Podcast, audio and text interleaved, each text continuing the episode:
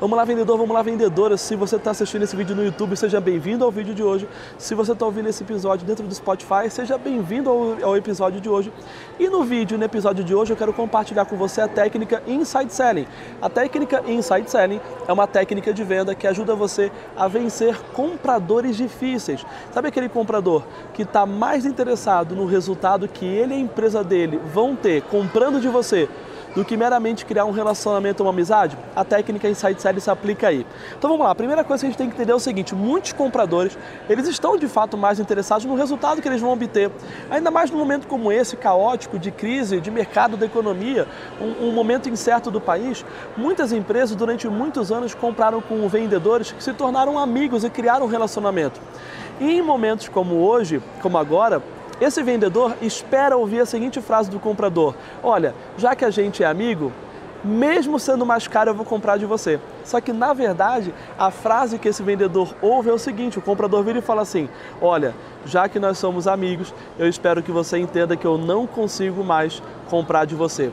E aí é complicado, porque a gente esperava que essa criação de relacionamento, essa amizade, sustentasse a venda. E pior ainda, tem compradores que você nunca vendeu para ele ou para aquela empresa, você acabou de conhecer e ele já tem uma postura mais assertiva e mais orientada para qual resultado que eu vou ter, o que, que eu vou ganhar comprando de você. Não o que, que eu vou ganhar, não, não é isso, mas o que, que a empresa em si vai ganhar comprando de você. E é aqui que entra a técnica Insight Selling.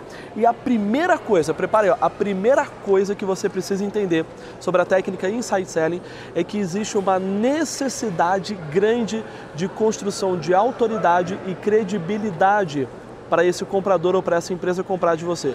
Por quê? Porque provavelmente o seu preço não vai ser o mais barato. Senão você nem tinha que usar a técnica Insight Selling nenhuma. Não vai ser o mais barato. A sua solução talvez seja uma solução inovadora, talvez seja algo que vai demandar um certo esforço dele ou da, ou da organização dele ou da diretoria dele. Então, se você não tiver construído credibilidade e autoridade, vai ser complicado para ele comprar a ideia de comprar de você. Então a construção de autoridade e credibilidade é muito importante. Eu já gravei um vídeo que fala um pouco sobre isso, que é um vídeo que fala, um vídeo que fala sobre o triângulo da confiança. Deve ter um cardzinho passando aqui em cima. E o triângulo da confiança é excelente nesse ponto, porque ele diz que toda, toda empresa, todo comprador precisa confiar em mim. Então, primeiro ponto do triângulo, eu. Segundo ponto, o produto. Terceiro ponto, a empresa. Então, se o cliente confiar em mim, no produto e na empresa, não há motivos para ele não comprar de mim. Ele pode não ter capacidade financeira. Aí eu errei na qualificação do cliente. Mas ele não tem motivos, se ele for um cliente ideal, para não comprar de mim. Então, a construção de credibilidade na técnica Inside Selling é muito importante. Então, você tem que combinar o triângulo da confiança. Então, assiste o vídeo com a técnica Inside Selling, ok? Entendido isso, a base da técnica Inside Selling são os três Cs que a técnica coloca em prática. E o primeiro C da técnica Insight Selling é o C de conectar. Para você conseguir vender para um comprador difícil, você precisa do C de conectar. E existem duas conexões que você precisa fazer. A primeira conexão que você precisa fazer é a conexão das necessidades e das aspirações desse comprador ou dessa empresa com as características, vantagens e benefícios do seu produto. Então tem que ficar claro para essa pessoa que tudo que ela precisa resolver, cada objetivo que ela quer alcançar, o teu produto ajuda a resolver tudo isso.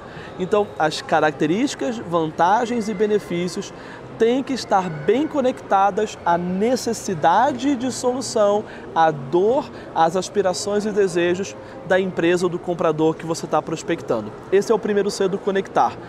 P perdão, esse é o primeiro passo do conectar. O segundo passo do conectar é que você tem que se conectar à pessoa do comprador. É, ali você está vendendo para um CNPJ, mas quem está comprando é um CPF você tem que se conectar à pessoa desse comprador. Como que você se conecta à pessoa desse comprador? Escuta ativa. Se você tiver, aliás, se você tiver uma escuta ativa, você mata os dois coelhos com a paulada só.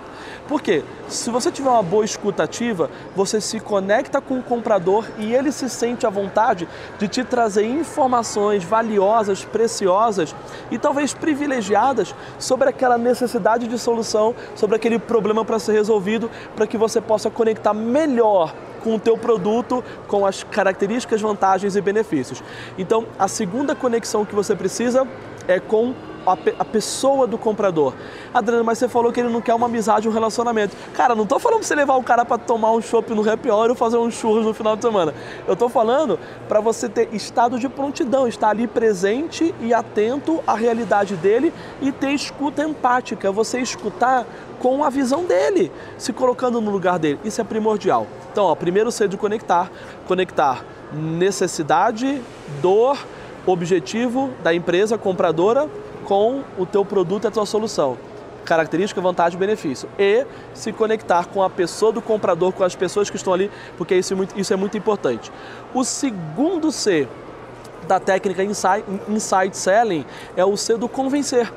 Agora você precisa convencer aquele comprador, aquela equipe, aquela diretoria da tua capacidade de resolver aquele problema, da capacidade da sua empresa de fornecer para eles. É convencer de fato da capacidade de fornecimento, ok? Aliás, se você reparar, já gravei um vídeo atrás, vou até pedir para colocar um cardzinho aqui, que é um vídeo sobre os quatro níveis da objeção e combina muito com essa técnica. O primeiro nível de objeção da prospecção é o nível é, objeção de mercado, mas na qualificação pessoalmente é a objeção de confiança. Então lembra credibilidade autoridade, se conectar com o comprador. E aí a objeção da capacidade de fornecimento na apresentação para baixo, que é quando você mostra que você consegue atender aquela empresa. Lembra aqui, ó, do segundo C de convencimento, capacidade de fornecimento. Cara, então Assiste o vídeo das quatro níveis de objeção que vai combinar muito com o que você quer aprender.